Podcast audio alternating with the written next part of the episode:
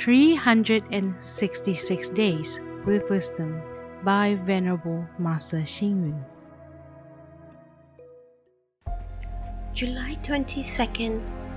Be the wealthy owner of heart and soul and unworried about lack of material possessions. Be the master of a carefree life and unafraid of poverty and sickness. The tribulations of life along different paths can never avoid difficulties and setbacks. Any momentary emotional upheaval should be resolved because if left for too long, it may develop into serious depression. If there are frustrations, we should turn sadness and anger into strength. It is generally said, experience provides wisdom. At whichever point we fall, we should rise again from that point. The sun inevitably will be covered by cloud, mist, frost, or snow, while the moon is not always completely round. Similarly, in life, we cannot escape from success and failures, gain and loss.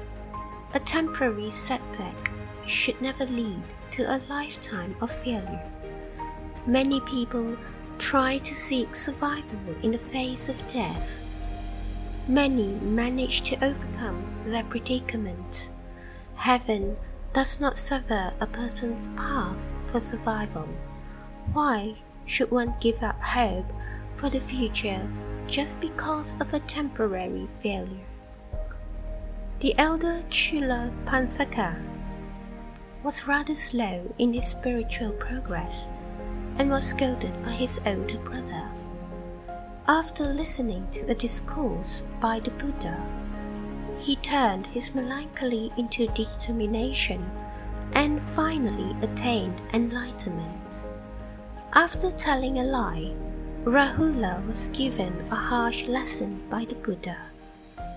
Instead of being dispirited, Rahula became truly intense in his cultivation and became one of the ten great disciples of the Buddha. Setbacks can bring destitution and depression, but they can also inspire and motivate.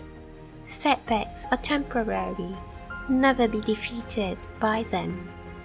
Read, reflect, and act. In life, there are bound to be success and failures gain and loss. A temporary setback should never lead to the failure of a lifetime. Please tune in, same time tomorrow as we meet on air.